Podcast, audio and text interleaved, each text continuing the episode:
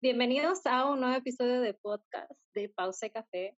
El día de hoy, eh, como pueden ver, los que están por Instagram, eh, compartiremos con una invitada muy, muy especial y aparte invitada nuestra amiga.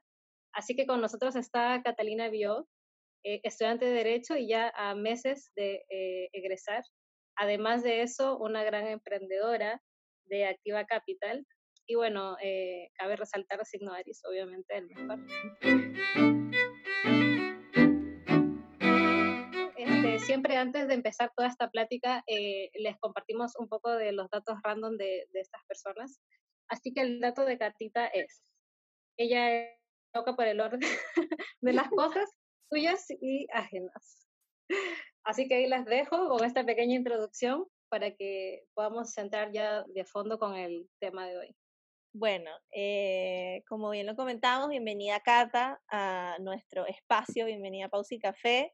Esperamos que, bueno, te sientas muy a gusto. Y nada, la conversación va a estar muy amena. Vamos a hablar el día de hoy sobre el emprendimiento, pero queremos darle un enfoque mucho más como, como, o sea, como más dirigido a los jóvenes en realidad. Eh, Cata, como comentó Leslie en la introducción, está partiendo su emprendimiento con Activa Capital, y bueno, aquí vinimos a hacerle mil y un preguntas sobre su emprendimiento, sobre cómo, cómo llegó hasta ese punto. Y bueno, quiero comenzar todo este tema con un dato súper importante que encontramos en internet.com. y dice que, bueno, este dato es basado en Chile. Dice que de acuerdo a, a unos estudios por el Instituto Nacional de la Juventud, uno de cada tres jóvenes desea tener un emprendimiento y un 41% considera que tiene grandes posibilidades de emprender, incluso con las condiciones actuales que vivimos en el país. Cabe destacar que personalmente creo que muchos jóvenes, incluyéndome, nos hemos dado cuenta de lo frágil que puede ser el presente que uno crea a veces y tilda de, de seguro. Y bueno, el coronavirus obviamente nos ha dado esa perspectiva, Así que nada, vamos a partir con este tema y la primera pregunta que queremos hacerle a Cata es, ¿por qué enfocarse en los jóvenes en términos de emprendimiento? ¿Por qué es tan importante recalcar que de los jóvenes? ¿Por qué te apasiona tanto eso de que sean jóvenes los que emprenden? Bueno, en primer lugar, quería darle las gracias. Me siento muy, muy eh, honrada de estar aquí en Pausa y Café eh, con dos grandes amigas. Eh, así que de verdad muy feliz, muy feliz de compartir estas poquitas experiencias que también han sido relevantes en mi vida. Y nada, felicitarlas a ustedes por el maravilloso programa y también son emprendedoras, así que qué rico que toquemos este tema. Eh, así que no, aplausos y felicitaciones para ustedes. Gracias por venir. muchas gracias. Gracias por estar aquí. Felices, felices de tenerte, en serio. Total. Gracias. Eh, bueno, yo creo que el, el, estar pendiente de los jóvenes siempre ha sido, eh, y el enfocarme en los jóvenes siempre ha sido una meta para mí. aunque muchas personas no lo crean, siempre he tratado de compartirlo. Eh, mi visión de vida no fue desde onda los 18 años, los 19 años, ya cuando uno se va proyectando, recién tomó su carrera, uno dice como, habré tomado la, la carrera correcta, sino yo creo que desde muy chica eh, siempre pensé dos cosas. Uno, eh, dedicarme a algo que tenga un impacto a nivel social, no sé por qué uno soñaba como yo voy a ser gimnasta, yo voy a ser deportista, yo quiero ser presidenta, yo quiero ser princesa. Claro. y yo soñaba con hacer algo que tuviese que ver con las personas. Y creo que no con cualquier persona, siempre me vi rodeada de jóvenes y tratando de potenciar, y yo decía desde muy chica como, eh, ¿por qué no se le da la importancia a los jóvenes eh, que, que, en este momento tienen tanta fuerza, tienen tanto tiempo, tienen tantas ganas, eh, tantas ganas de arriesgarse. Y, y, por qué no las tienen? O sea, ¿por qué no tienen esas oportunidades? ¿Por qué uno esperaba que sean mayores de edad y piensan desde que desde ahí ellos pueden razonar y, tomar buenas decisiones, eh, cuando no es así, cuando uno ya tiene las ganas, tiene ese bichito desde chico de lo que quiere hacer con su vida y el aporte que uno quiere tener. Entonces yo creo que fue un poquito de, mm, un poquito de curiosidad, un poquito de también eh, mirarme a mí y decir como, bueno, yo también quiero eso, me encantaría de que eso eh, lo tuvieran los demás, creo y supuse en ese momento de que también otras personas se sentían igual que yo. Y de verdad que fue eh, una decisión que yo creo que siempre estuvo ahí, me faltó tomarla en su momento y lo tomé también ya entrando cuando entré a IASEC y dije, bueno, esto es lo mío, yo en verdad que encontré a mi camino. Y, nada, yo creo que el, potencial realmente humano está en los jóvenes. Eh, desde aquí se pueden cambiar las cosas.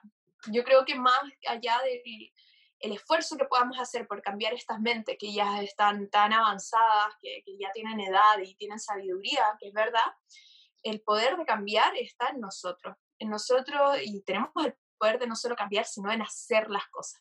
Entonces, yo creo mucho en el potencial joven y creo que las oportunidades también no están de frente a nosotros y lamentablemente tenemos que ir buscándola. Entonces, siento que ahí, perdón, yo creo que ahí va también el, tema del rol social y tratar de decirle al mundo, oye, tú, tú eh, eres parte de este mundo y parte muy importante, como eh, tómalo, hazte cargo y te juro que la vida también te va a premiar por eso me da mucha curiosidad cuando dices lo de, o sea, ese punto es muy clave cuando dices que creen que los jóvenes pueden hacer cosas desde que tienen 18 años.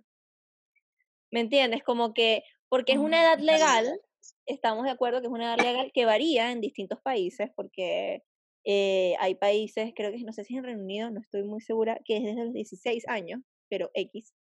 El punto es que, que creen que uno razona desde que tiene 18 años. Y yo comentaba en un episodio, hace como unos dos, tres episodios atrás, no recuerdo exactamente, eh, que en verdad uno sí sabe lo que quiere desde que está chico. De pronto uno no tiene idea de cómo llegar a esos lugares y no sabes tal vez cómo transformar un poco esa visión, pero yo estaba haciendo un ejercicio de visualización hace unos meses y recordé que cuando yo tenía 15 años, yo me veía eh, en otro país. Eh, para las personas que no lo saben, en este momento en Chile está jugando el, equipo de Chile. Aparentemente metieron gol y todo mi edificio está gritando gol. Están gritando. Todo está gritando gol. Chile.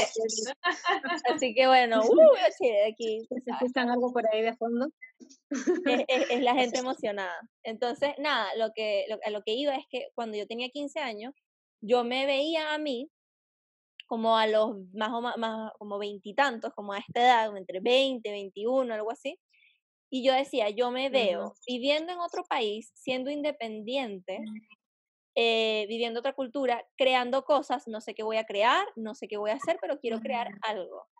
Y ahí me veo. Ya después tendré otra, otra visualización. Y en el fondo me cumplí, ¿me entiendes? Obviamente yo no sabía con qué herramientas iba a llegar, pero me cumplí. Uno tiene una visión o, un sueño. El tema es que uno no sabe cómo armarlo y creen que porque eres joven no te dan las herramientas. Como lo que hablábamos un poco con el tema de también en el, en el episodio que lo van a ver también pronto, si es que todavía no está. no, a, esto yo creo que ya está subido. Sí. Que es un poco del tema de los sueños y la visión, ¿no? Como que a esta edad, cuando, no sé, uno tiene 15 años y te preguntan qué quieres hacer y y para a veces una idea, no sé, muy loca como de emprender o como de, no sé, eh, ser independiente y poder viajar por el mundo, es como que te miran con cara de, eh, mm, es posible, ¿no? Entonces, claro, una cosa es soñar, eh, que despierto, y otra cosa es como sentarte y empezar a planificar. Que igual con esto de planificar, como lo decíamos en un inicio, el coronavirus también nos dejó como un aprendizaje. Yo, por ejemplo, soy una persona que se planifica mucho, siempre se ha planificado mucho en la vida, como, ay, esto, el, año, el año está, en este año voy a hacer esto, el primer semestre esto. Y claro, me di cuenta que al final no, no se va a basar en sí a lo que yo quise hacer, pero sí es importante siempre saber hacia dónde quieres ir. Como que al menos tenerlo como, como esa visión, como mm.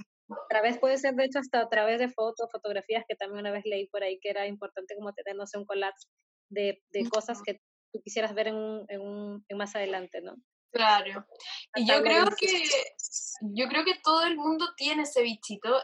No ha sido, y es verdad, no todo el mundo lo tiene totalmente explotado y eso también tiene que ver mucho con la educación y las herramientas que uno le da a las personas por hacerlo. O sea, encuentro que el leer es fundamental, el, el tener, la, la, creatividad tampoco sale de nada. O sea, nosotros sí podemos tener como eh, ciertas inclinaciones a, a, talentos que podamos tener o a gustos, pero eso no significa que puedan ser explotados. O sea, una persona que realmente pudo haber sido bueno en letras y no tuvo la oportunidad, lo más probable es que nunca pueda descubrir eso de él. Y lo mismo pasa también con los sueños y las visiones. Si uno no tiene ese desarrollo personal que alguien te lo pueda dar, es muy difícil que una persona llegue y diga como, bueno, la verdad es que eh, no, nunca supe realmente lo que hacer.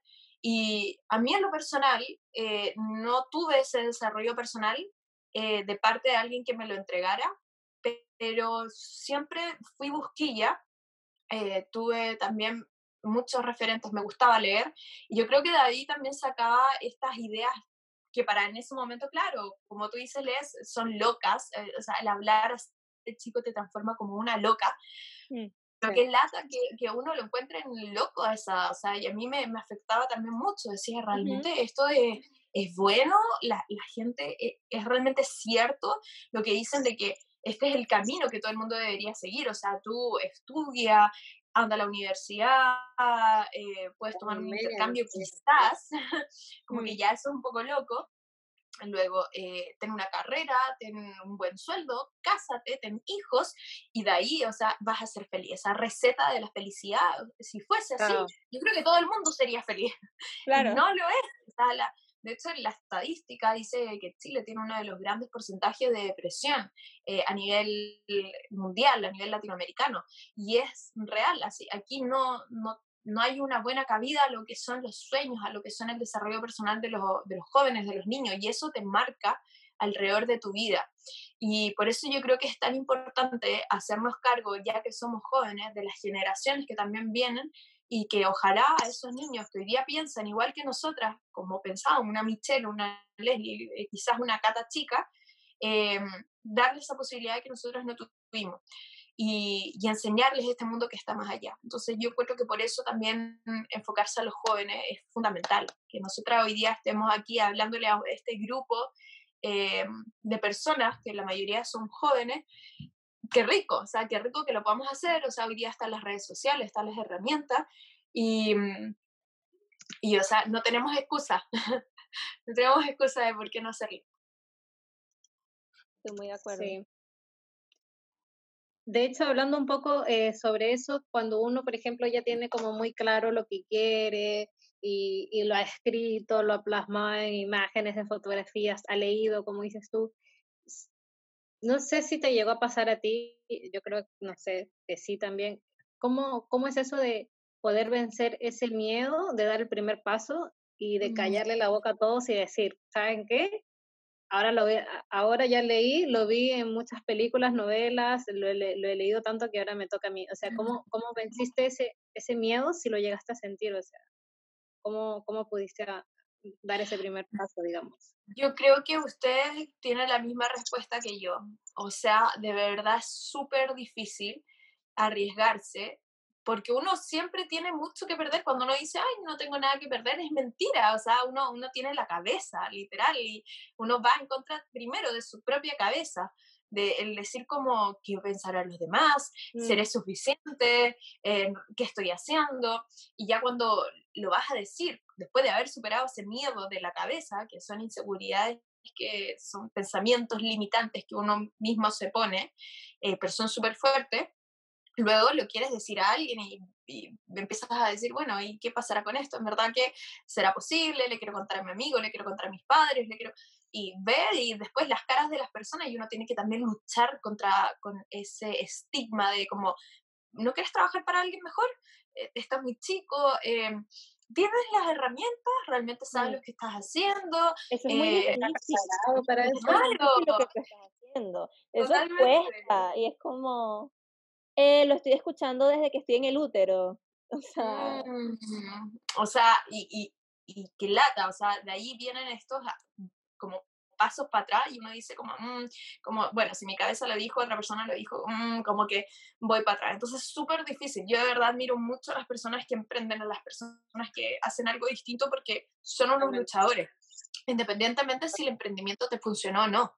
Yo creo que eso, la verdad, para mí pasa a ser irrelevante, pasa a ser como la segunda etapa, que bueno, no te funcionó, pero si tienes ese bichito ahí, lo más probable es que, y lo que yo aconsejo es que lo sigas tratando de hacer, porque no porque no te salió una vez, o sea, quizás no era lo tuyo, quizás lo pudiste haber hecho de otra forma, anda probando, o sea, nadie te dice, el crecimiento no es lineal, el crecimiento no es para arriba.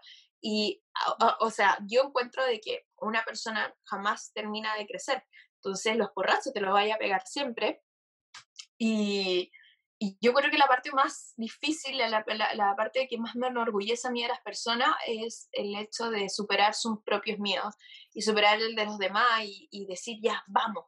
Para mí, en verdad, fue igual. si tú me preguntáis qué me, qué me incentivó, yo creo que fue lo mismo que le pasó a usted. Fue el ver un sueño y decir, ok, yo tengo esa meta. Eh, la verdad es que emprender para mí de, de joven no era una de mis metas para llegar a la meta final. Eh, me, gustaría, sí, sí, o sea, así como con confidencia y ya como entrando como a temas más profundos, a mí siempre me ha gustado mucho el rol social y ojalá algún día eh, tener algún equipo, hacerme cargo de alguna organización, eh, tratar de incentivar esto a gran, más grande escala, pero jamás como esa, ese plan que uno hace, en mis planes jamás estaba emprender. Y yo creo que, como ustedes dicen, la pandemia, eh, los planes van cambiando y a pesar de que uno tiene la meta ahí, dice, bueno, ¿y por qué no tomo este camino? La verdad es que me gusta, podré hacerlo y ya empiezan las preguntas y dices, ya, bueno, ¿sabes qué? La verdad es que, ¿qué tengo que perder? Ojalá pierda mis inseguridades, ojalá pierda esas personas que no sirven y que, bueno, y no tendré que escucharlas y tratar de hacer el esfuerzo. O sea, la, la verdad es que uno más gana que pierde. Eh, entonces, cuando uno ya como que se pone los pantalones y dice como, qué miedo, qué miedo, pero ¿sabes qué? Vamos, eh, te agarras de eso y yo creo que es súper importante también mirar para atrás y decir, o sea, el no puedo, ver para atrás y volver al inicio. ¿Y cuántas veces tú pudiste? Y cuántas veces tú emprendiste, pero emprendiste distintas cosas. O sea, eh, emprendiste tu desarrollo personal, eh, tuviste algún cargo de liderazgo o tuviste algún trabajo en la universidad o simplemente te diste un desafío y tú pudiste a pesar de todo y contra todo. Entonces te vas agarrando de eso, sí puedo, de esas veces que dijiste, sí puedo, de esas veces que te felicitaron, porque estamos en una sociedad en donde ser aceptado y, ser galardonado también es como importante, eh, lamentablemente. Eh, pero te empiezas a agarrar de eso y dices, ok, ya, la verdad es que sí puedo.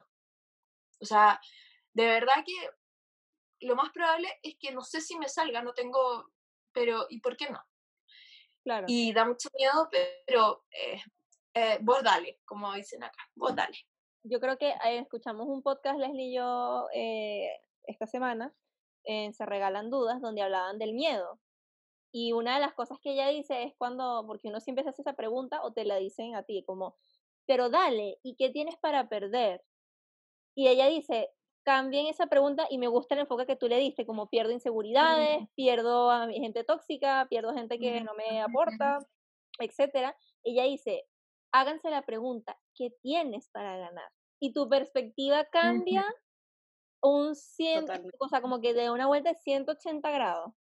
Porque tú en verdad piensas en todas las posibilidades que hay ahí afuera si tú te das la oportunidad de cambiar una cosa chiquitita. Y, y obviamente, bueno, tú también te hiciste todas estas preguntas, viviste ese proceso de, obviamente, inseguridades, volver, hago, no hago, me lanzo, no me lanzo a la piscina, pero ya creaste a tu bebé. Después, claro. Exacto, ya creaste a tu bebé, ya creaste Activa Capital. Cuéntanos de qué se trata Activa Capital. Sí, es mi guagua, es mi bebé. Yo estoy casada con este proyecto, de verdad que a falta de marido.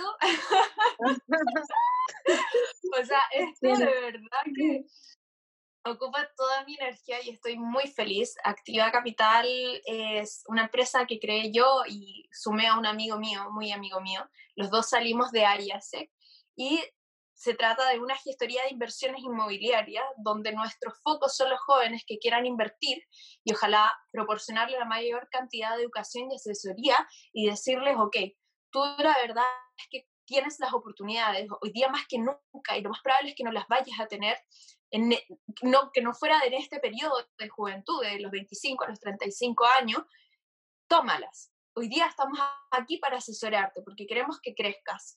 Y no hay, eh, no hay inversión más segura en el mundo, y también lo puedes googlear y preguntar a la señora Internet, que la inversión inmobiliaria, el hecho de tener una propiedad, de tener un capital y de rentabilizar tu renta.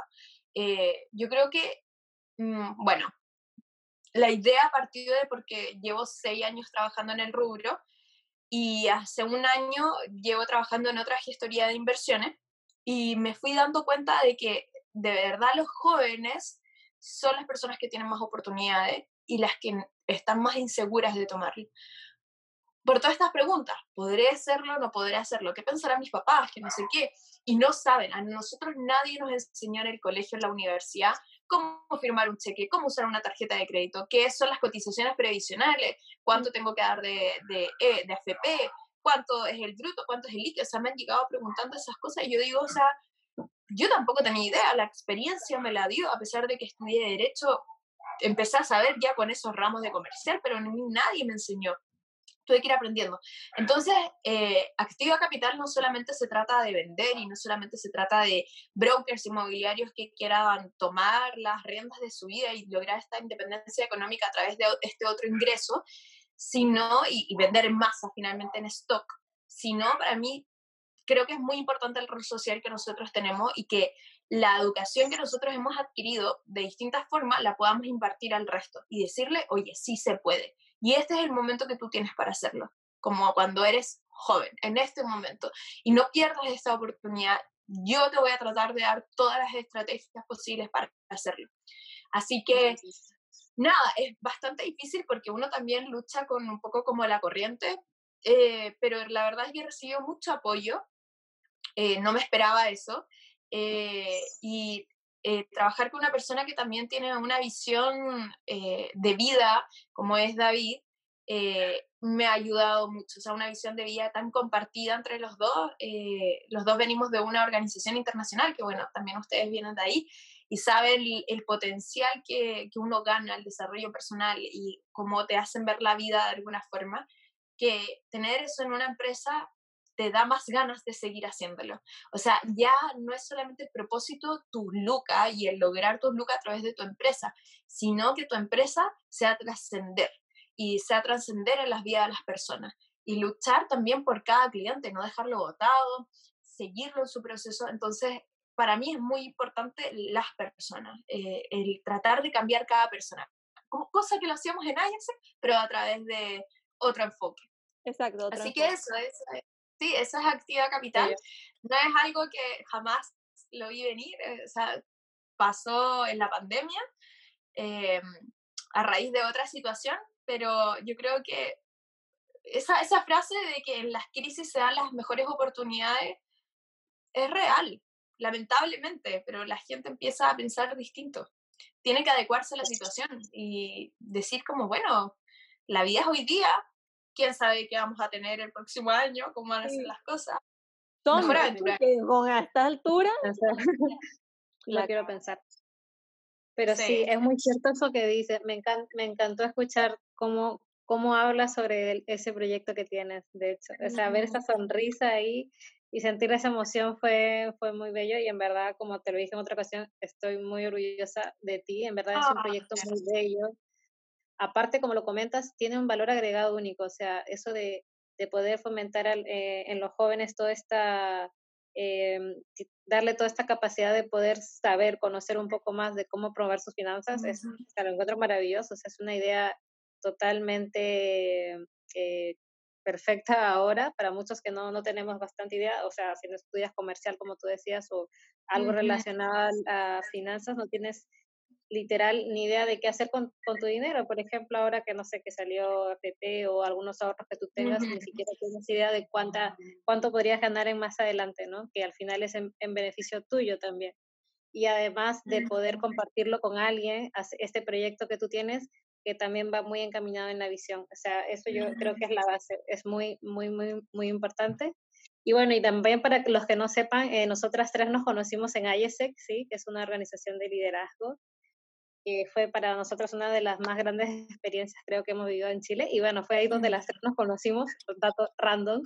Sí. eh, una, en verdad, una experiencia única y, y, y, entiendo por esa parte, como tú dices, cómo es trabajar con esa gente que, que tiene esa misma base y visión que tú. Mm. Bueno, y para seguir... Sí, yo encuentro... Ah, perdón. Eh, no, dale, dale, para mí, o sea, de verdad que una de las cosas mejor que saco de IASEC, que de verdad yo IASEC lo tengo como, como tú dices, una de las experiencias más lindas que he tenido en mi vida y ojalá siempre seguir de cerca eh, lo que es esta organización y ojalá nunca apartarme totalmente, eh, a pesar de que ya desaparecí más o menos, ya va, a cumplirse, no, ya algunos meses, eh, pero las personas fue lo mejor que saqué ahí. Y las personas son lo que te enseñan, o sea, nosotros nos ponen en roles que salen de nuestra zona de confort. Bueno, finanzas también vino de esa parte, porque yo me hice cargo de un área de finanzas cuando tú eras eh, eh, VP Recursos Humanos y tú abajo de operaciones.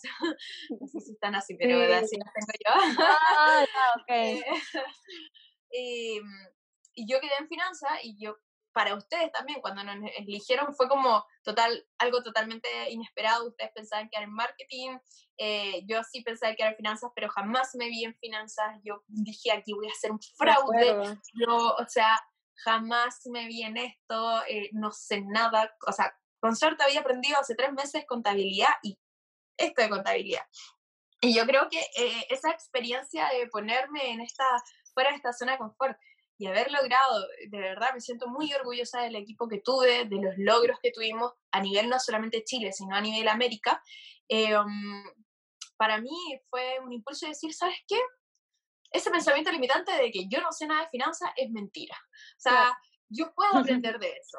Yo eso de que yo, yo digo hasta el día de hoy, o sea, yo sé sumar, restar y con suerte multiplicar, es mentira. O sea, sí, es verdad, pero, pero en las matemáticas eh, va más allá, va más allá de este, eh, y fue también lo, lo, de Activa Capital lo que me dio un poco de, de, de, impulso, de esto un poco de la rabia. Yo creo que esa rabia eh, que tenemos nosotros de las pequeñas cosas, de las que vivimos día a día, eso de por qué cresta me enseñaron algoritmo o álgebra o y si yo no lo ocupo en mi día a día, genial que sirva a ciertas personas que se dedicaron a eso, pero ¿cuál es el porcentaje del curso en el que yo estuve que se dedicó a eso?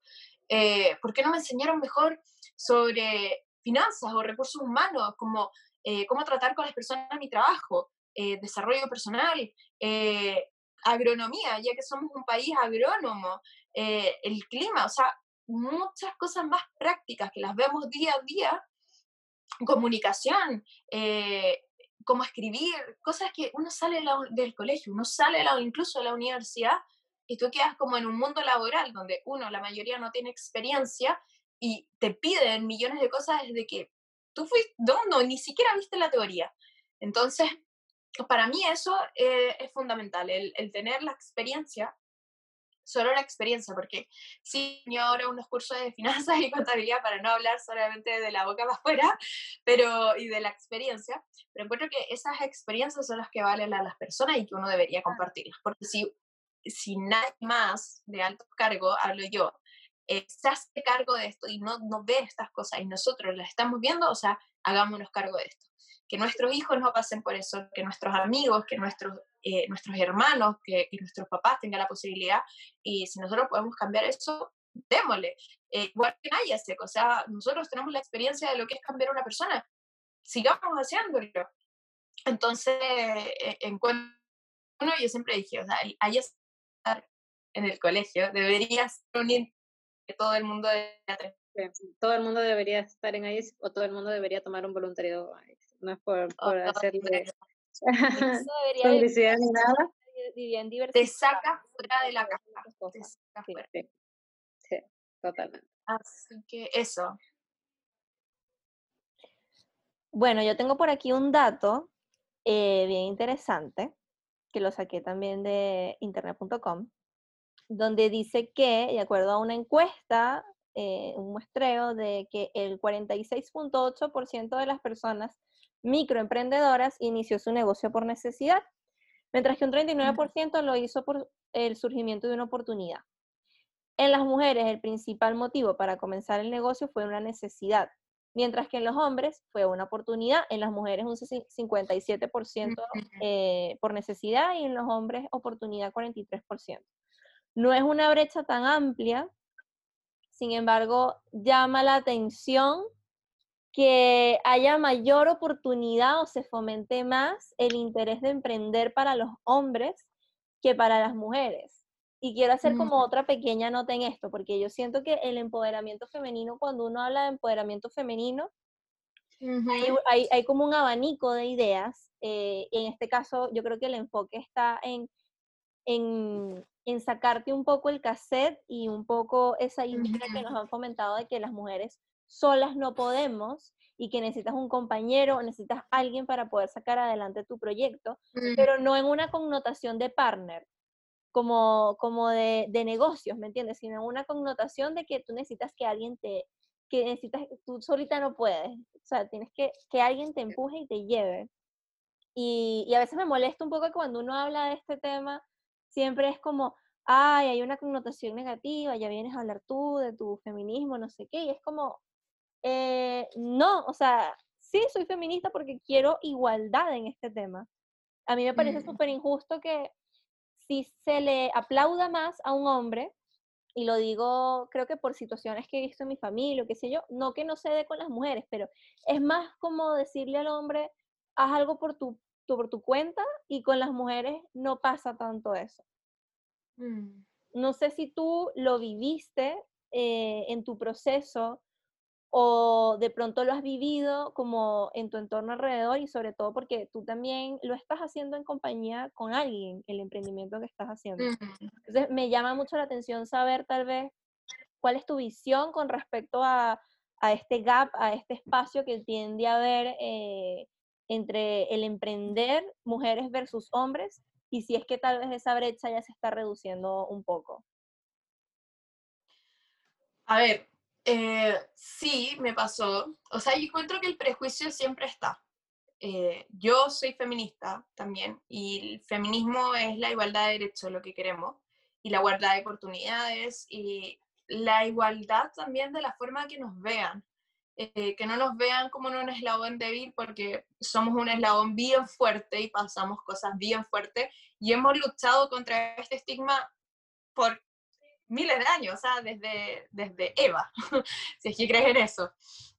Pero eh, para mí el, el, hecho de tener mi empresa, de verdad que siempre lo pensé, o sea, la, la empresa es mía y yo quiero ser mi propia jefa y quiero ser una mujer que ojalá le diga a otras mujeres, tú también puedes. Ahora, yo no soy Dios, no, no soy un científico y tampoco premio Nobel que lo sepa todo. Y tengo que reconocer también mis límites y mis límites de conocimiento.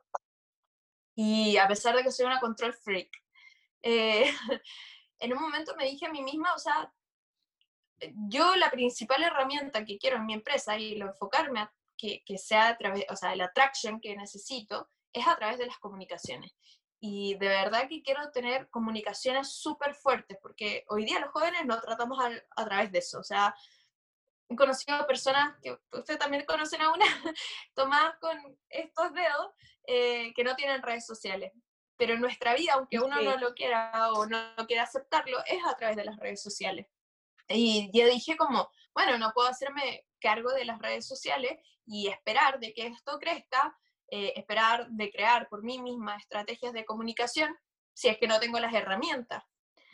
Y ahí, eh, eh, conociendo a David, dije, o sea, la, la, persona que yo encuentro, que he conocido, que mejor eh, sabe, o sea, que, que, mejor se maneja en esto y que sabe mucho, a pesar de no tener estudios en el tema, él es un gran profesional hoy día en eso, él es arquitecto, pero se dedica a esto. Yo dije, bueno, y es algo que también, bueno, se los he dicho a ustedes, que la experiencia vale mucho más que el cartón. yo dije, o sea, nunca se me pasó por la cabeza si él es hombre, eh, nunca se me pasó por la cabeza si es que la aceptación también fuese más. Ahora, sí está siempre ese, mm, ese bichito por detrás, ese es un, te dice como, eh, cuando tú te presentas y dices como, sí, estoy creando mi empresa, eh, es mía, ah, estoy con un socio, ah, Ajá, exactamente, Es como, como que uno dice, ah, estoy creando algo, y creen que es que uno está, va a vender naranjas en, en Instagram, o sea, que no tengo nada en contra de eso, pero es como que uno va a ser como, no sé, voy, voy a vender manualidades o algo así, es como, eh, a ver, no, una, una, también tiene la capacidad de hacer otras cosas.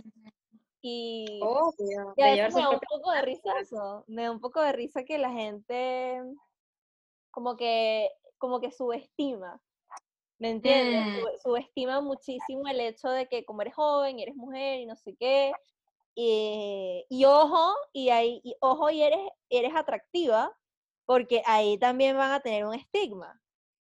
Ojo, como que ojo, y eres una persona que le gusta como porque por ahí, por ahí también va a venir un estima, porque lo he visto, ¿me entiendes? Pero es verdad, es súper real. Es subestima, cuando uno es mujer te subestima muchas cosas. Yo jamás, como les digo, jamás para mí fue un tema de que David es hombre, eh, yo soy mujer, la verdad jamás se me pasó por la cabeza, pero sí fui sintiéndose zumbido, sí, sí fui sintiéndose zumbido cuando empecé a presentar mi empresa. Eh, por ejemplo, esta semana recién tuve una reunión eh, como súper importante y, y, sentí eso de que, ah, ah, ahora sí, como no te lo dicen, jamás te lo dicen. Eh, y he recibido mucha, mucha aceptación y de verdad que no tengo nada que decir del apoyo que he recibido, mucho apoyo de, de, de muchas partes, pero sí está ese estigma, que te hace sentir como, bueno, y yo digo como, bueno, pero la empresa es mía. Y yo tengo mucha experiencia. Y tú te empiezas a justificar también, cosa que no me gusta hacer. Pero para tratar de explicarle a la otra persona y que la otra persona acepte este concepto de que tú eres mujer emprendedora, eh, empiezas a justificarte con el currículum. Eh, sí, sí, yo sí soy, o por la edad, porque yo soy, tengo 25 años. Exactamente y tú eres emprendedora tan chica, oye, tengo 25 años, ¿qué esperas? ¿Que yo tenga 40 para que yo emprenda? O sea, ajá, o sea, yo tengo conocimientos que una persona quizás de 40 no tiene y me siento orgullosa de eso. O sea, me siento orgullosa de mi experiencia y ¿por qué no hacerlo? Pero uno se empieza a justificar y empieza a decir, ah, pero tengo un socio, y ese socio es arquitecto y se dedica a la publicidad y, y, y yo empiezo a justificarse. Y yo trabajo hace seis años en inmobiliaria y, estudié Derecho y estoy egresando. Y empezás a justificar tu emprendimiento. Inconscientemente. Aunque yo no quiera hacerlo, inconscientemente tú lo Y yo creo que igual es un tema de que uno ha como, como entendido de que a veces hay que ser inteligente. Y cuando tú estás vendiendo algo, tú estás vendiendo una idea, un producto, lo que sea, tú sabes que en algún momento vas a tener que ceder un poco ante la perspectiva de esa persona para que te tome en serio. Y es como, tú te mm. tomas en serio y es como, yo creo en mi idea. Pero para que la otra persona, a quien me interesa, que entienda lo que yo le estoy diciendo, mm. voy a tener que poner, dar a entender este tipo de cosas, maquillarlo para que me compre lo que yo quiero. Ese es el tema. Obviamente mm. rabia, eh, y te entiendo, yo te entiendo perfectamente lo que quieres decir, porque, porque claro, es, es, una lucha como de, oye, son mis valores, yo no tengo por qué justificar absolutamente nada, yo sé que soy totalmente capaz de esto, porque e, es, lo que hablábamos en algún momento de que hay, o sea, cuando tú cuentas una noticia es como, oh, wow, o sea, esto vino de la nada. Pero la gente no sabe todo el trabajo que hay detrás de que uno tome una decisión clave. La gente no tiene ni idea de todo el trabajo que hay oscuras. Entonces, cuando uno se la suda y, y, sale esto y tienes que dar explicaciones porque aparentemente no es suficiente todo el trabajo que hiciste, se siente bastante rabia, pero es un tema de ser inteligente y, también creo que saber negociar. Exacto. como, Yo creo que eh, uno hay que hacerlo porque lamentablemente el mundo funciona así queramos o no, pero estos espacios yo encuentro que son súper importantes, porque le hablas a las personas y en este espacio podemos decir absolutamente lo que queramos. pero de partida que somos tres mujeres hablando ahora, o sea. Fuck men. no, y como, ¿sabes qué? En verdad estoy en verdad sí tengo rabia cuando tú subestimas mi inteligencia por ser mujer. Cuando tú subestimas mi edad con respecto a la experiencia que yo tengo y dónde puedo llegar. Eh, me da rabia, me enoja, pero en ese momento tengo que saber comportarme a la situación y si yo quiero ser exitosa y alcanzar el éxito en mi proyecto, me trato de adecuar pero sí voy a ocupar otros medios para decirlo y, eh, y, decir realmente lo que pienso, sin pasar a llevar quizás a una persona en específico y sin pasar mi, a llevar mi proyecto. Hay que ser inteligente, como dices tú, Michelle. Claro. Y a poner las cartas sobre la mesa, como se dice. Por ejemplo, tú que trabajas con alguien que, claro, es es un que es hombre, digamos, pero en este caso, no sé, a la hora de, de ejemplo, ustedes cuando hacen sus reuniones y tú tienes alguna idea, y tú la das y se acepta y es aceptada porque claro, con él ya han trabajado mucho tiempo, uno como que se siente igual como empoderada, así como bien, o sea, rico trabajar con alguien que también acepte y respete tus opiniones, ¿me entiendes? No como que él esté acá, tú solamente vas a hacer lo que se diga porque todo lo que esa persona decida es lo correcto. Así que creo que acá igual, bueno, todo lo que hemos comentado igual es súper importante más que nada el apoyo, ¿no? El apoyo entre nosotras mismas al final.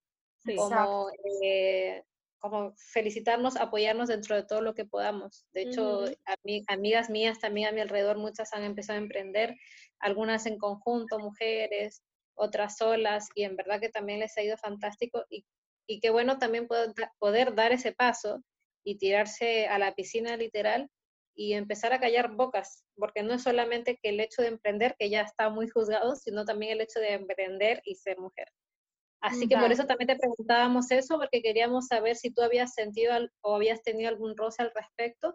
Y ya como para cerrar esa pregunta, eh, quería finalizar con, una, con un dato igual este, importante y también como, bueno, como que bien, no, no estamos tan mal, es que las cifras de mujeres y de actividad emprendedora en Chile aumentaron de un 10 a un 48% wow. dentro del año 2016 al 2018 y la tasa de emprendimiento en etapas inició, iniciales pasó de desde un 8% a un 22%. Así que en verdad eh, no estamos mal, de hecho ha sido un crecimiento donde ya viene, bueno, como dice acá, desde el año 2016 el aumento, porque siempre fue obviamente menor, porque claro, se veía siempre, no sé, en una familia o en, una, en un matrimonio, de que, por ejemplo, sí, las mujeres allá trabajamos, ¿no? Pero el quien te lleva las cuentas siempre es el marido, como se dice, porque claro, se maneja más con los números y las finanzas. Exacto. Así que, en verdad, eh, cuando leí este dato fue como bien, pero onda, nos queda mucho más todavía por recorrer, ¿me entiendes? Como el inicio de todo, de todo esto también. Yo creo, creo que es importante recalcar algo que yo siempre he pensado es que sí, la verdad, la imagen del hombre es súper potente en la familia, siempre lo ha sido. eh, Falta también mucho camino por recorrer.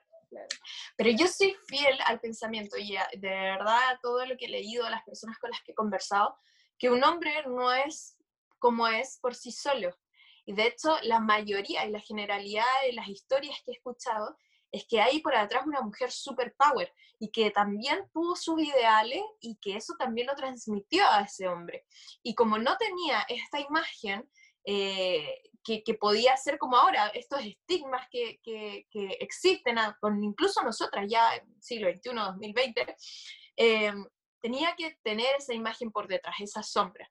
Pero yo creo que es importante porque las, las mujeres ahora estamos dejando de ser sombra y a ser la protagonista. Em, no, es, no es por discriminar eh, al hombre para nada. Para nada, en absoluto. Pero, sí, pero las cosas hay que hablar también. de esa manera. Sí, y yo de verdad que las cosas hay que hablarlas como son. Eh, me ha pasado incluso en mi familia. Entonces, y, conozco eso de muy cerca. Y de verdad que uno piensa y dice, bueno, sí, nosotros ahora estamos tomando el protagonismo que debimos haber tenido hace mucho tiempo. Y genial, y genial que las cosas estén cambiando. Eh, y dejar de tener y dejar de mostrar quizás esa rabia, yo no tengo rabia con, los hombres en cuanto a, a, este tema, para nada, pero sí decirles como, bueno, nosotras somos ahora protagonistas, igual que ustedes. La, la cabida que necesitamos y que merecemos más que nada. Trátenos como tal. No, eh, no tengas estigma y no seas prejuicioso porque yo soy mujer en cuanto a mi inteligencia, en cuanto a la forma en que me vista, eh, si uso falda o pantalón, eh, tú me hables distinto, porque pasa, hasta a mí me lo han dicho. Entonces, digámosle, alzamos la voz y ustedes hombres, si piensan iguales, alcen la voz también con nosotras, no vas a ser menos hombre por pensar así. Exactamente, es que ese es el tema, que piensan que es como un juego de competencia y no se trata de un juego de competencia, o sea, a mí me parece maravilloso que los hombres y mujeres emprendamos, que cualquier persona emprenda, que cualquier persona en verdad vaya por lo que quiere, pero hay una realidad y la realidad es que sí hay una desigualdad, sí hay un estigma, sí hay un tema de que las mujeres no podemos, pero los hombres pueden mucho más. Mm. Entonces, yo creo que el hecho de, eh, ¿cómo, explicarlo? Como el hecho de recalcarlo, luchar por eso y obviamente hacer todo lo posible porque ese tipo de cosas empiece a, a no pasar y obviamente cosas maravillosas como esos datos que está dando Leslie, en donde básicamente estamos avanzando y es un paso gigantesco el hecho de que aumente eh, el porcentaje de mujeres que está, que esas cosas sigan pasando no quiere decir que, queramos luchar más por las mujeres que los hombres. Es que sencillamente también tenemos que levantar, digamos, como unas escaleras que, todavía están a, medio construir, por así decirlo. Es el inicio de todo. Totalmente. Yo creo que, el ser mujer también aporta un valor muy agregado a, a, un negocio y es el tema de que querramos o no, biológicamente, de manera química, somos un poco más emocionales, pero eso en un sentido positivo agrega un valor de que, oye, o sea, lo construyes con una base distinta, no es nada más números, no es nada más que funcione. Le creas un propósito, le creas una visión y eso en verdad es muy distinto. Mira, ahora que lo estoy pensando, raramente las personas que en este momento estoy ingresando a mi empresa, eh, creando esta estructura de trabajo más grande, son mujeres. Y lo hago inconscientemente, no por el tema de, de, que la venta, eh, bueno, la venta también tiene que ver mucho con la cara y todo, pero yo no quiero eso, quiero personas empáticas, que empaticen con las demás. No quiero decir de que los hombres no tengan esa empatía, pero Ajá, que, que el pensamiento abierto para todos. Pero es que lo que pasa es que no se debe Yo creo que no es que no es que el hombre no tenga capacidad, porque hay muchos hombres que son muy empáticos y tienen esa, como, como esa apertura emocional y te conquistan y no sé qué, y se meten. Porque los hay, los hay, o sea, no por nada hay gerentes de, de, de áreas de personas que De grandes ventas y empresas. Es como, exacto, es como, tienes que tener ese don si es que estás en ese puesto. Pero yo creo que en su mayoría los hombres como que se cohiben de hacerlo. Porque es Yo creo que la única diferencia es que ellos no demuestran al final. Es como que pueden sentir lo mismo y pueden ser muy emocionales, pero está en esa brecha que una mujer obviamente que lo va a mostrar, porque sí, lo, somos así. Eh, y el hombre, claro, con esa que no, no muestra nada ni esa sensibilidad o empatía con alguien más, como que la mujer sí da, como tú dices, si estás con un cliente y necesitas ofrecerle algo desde el sentido de, de cómo, cómo tú lo ves, es una manera más fácil, digamos, de, de poder manejarlo, que no sé si lo son todos, todos lo manejan, todos No, y estadísticamente los hombres son muy buenos vendedores y hay más vendedores hombres que mujeres. El tema es que las mujeres que yo conozco en mi vida son mujeres empoderadas como ustedes. Entonces, y que no tienen esa, ese proyector y no pueden desarrollarse por esta falta de oportunidades y que la verdad yo creo que lo harían muy bien y serían un gran aporte. Y raramente no lo había pensado de esa forma. Sí. Qué buena. bueno, nos ha, nos ha, encantado poder escuchar mucho tu, tu opinión al respecto. Eh, bueno, como sabemos, no, no es que trabajes sola, eh, pero eh, nos, gusta, nos gustaba también como escuchar un poco tu opinión al respecto de emprender y este, y este movimiento que está tan de cerca en la actualidad.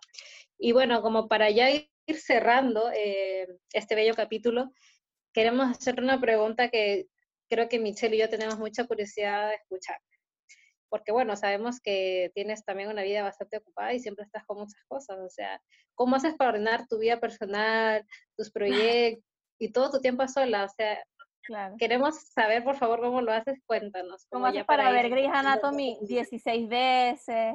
Ese tipo de cosas. ¿Por qué hice esas cosas, Michelle?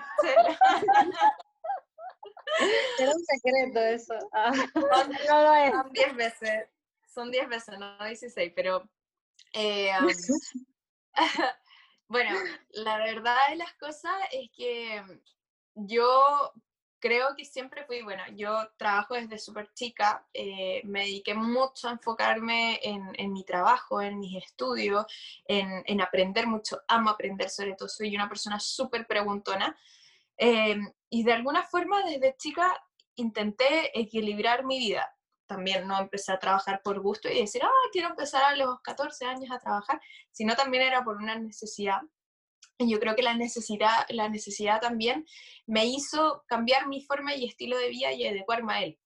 Pero obviamente uno al agarrar más cosas y más cosas, uno tiene que funcionar y, tratar de como acoplarlas todas. En un momento yo tenía tres trabajos, plus IOSEC, plus en ese momento estaba pololeando, plus tenía la universidad y lo, eh, yo decía, por favor, ¿por qué no, no crearon un día más a la semana? Que yo lo necesito. O sea, yo necesito que sean 26 horas al menos. Em, y a pesar de que tú dices como, ah, ya me ves aquí como súper integra, integral y no sé qué, y ordenada, la vida no es así siempre. Y llega un punto en que si tú no guardas ese orden y no eh, tienes ese equilibrio, no solo en lo profesional, en lo, en lo académico, en tu vida de afuera con tus amigos y todo, si no tienes ese equilibrio en lo personal, es un desastre. O sea, la olla de presión, de presión explota. Todo lo que se haga adentro incluso se desarma. Entonces, es algo que aprendí también eh, por la necesidad, porque me tocó vivir un periodo donde dije, o sea, ¿sabes qué? Prefiero, y no prefiero, necesitaba en mí y en mi equilibrio personal para tener un equilibrio en todo lo demás. Y es algo súper importante. Y por años lamentablemente mi cabeza se enfocó como caballo de carrera a conseguir las cosas, tener éxito, ser buena y ser la mejor en todo lo que hiciese, eh, etc. Y jamás fui la mejor para mí misma. Y de verdad que aprendí a que si vas a tomar muchas cosas, tienes que dejarle una buena parte a, ti misma.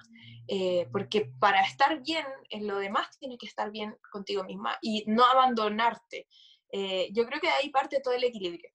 De ahí parte todo, porque si estás a gusto haciendo lo que tú quieres, si te das tiempo para ti, sea 15, o sea, una hora al día yoga, eh, o leer, o decir un mantra, o X, salir a caminar, estar con tu perrita, como a mí me pasa, eh, o con tus amigas, y, ni siquiera, o sea, las amistades también pasan a ser un poco un trabajo, tú quieres hacerlo, y quieres estar con tus amigas, pero ocupa tiempo que también tienes que dedicarte a ti misma. Entonces necesitas tener al menos esa hora. La forma que yo me organizo, o sea, es súper fácil. Tengo mi rutina diaria. Creo que es súper importante organizar tu día, eh, tus prioridades, eh, y saber realmente lo que puedes hacer y lo que no puedes hacer. Y también decir, o sea, cuando no puedo, buscar ayuda mm. eh, y tener espacio para ti misma, yo creo que es fundamental. Eh, y ojalá darse el tiempo de tener espacio para todo lo que te gusta y hacer lo que quieres que te guste. O sea, para mí Activa Capital también es eso. Yo siempre digo, o sea, qué raro que tus ingresos simplemente se transformen en gastos y que ahorrar sea un castigo. O sea, que tú mm. tengas que sacar esa plata de ahí para todo es como, me encantaría ocupar esa plata de otra forma. Pero la mayoría de nuestra plata se va en gasto y lo que ahorramos es muy poco y no se transforma en algo eh, que, que agarra intereses para nosotros en, corto tiempo, tienes que esperar mucho tiempo. Te, se come todo igual la cuenta de ahorro, el fondo mutuo. Claro, y al final son gastos, gastos, gastos y no los invierte. Y, mi idea de mostrarle a los jóvenes y al mundo es que ese gasto, eh, sí puedes ahorrar, pero puedes ahorrar inteligentemente. Y que algún día te des cuenta de que existe otro ingreso aparte gracias a tu inteligencia, gracias a tu capacidad de invertir inteligentemente, que hoy día te está dando ingresos, que es tu colchón, que te está sosteniendo también mes a mes, que te da un patrimonio en que tú decir como, eh, el día de mañana no me voy a quedar en pelota frente al mundo si pierdo mi trabajo, que es algo que todos saben, voy a quedar cesante, no, eh, se va a acabar el mundo, ¿qué voy a hacer? Las responsabilidades, que no sé qué. No, te da una base y además te da la posibilidad y la libertad y la independencia financiera de decir, yo voy a trabajar realmente lo que quiero y voy a disfrutar todos los días de eso. ¿Por qué? Porque ya el dinero pasa a ser un, a segundo plano. Exactamente. Y esas oportunidades existen, ¿no? No es de pero no lo es. Eso existe, es pero totalmente cierto. claro, es parte de todo lo que ya hemos venido hablando, es parte de una creencia, es parte de un miedo, es parte de demasiadas cosas que nos van metiendo en la cabeza y ni siquiera lo estoy diciendo como, ay, nos lo mete en la cabeza a propósito, pero es la manera en que el mundo se ha llevado por mucho tiempo y yo creo que es hora de que por lo menos nosotros, nuestra generación, empiece a cuestionárselo. Así que eh, nada, yo te felicito una vez más por eso. Importante. Ya, dos cosas importantes.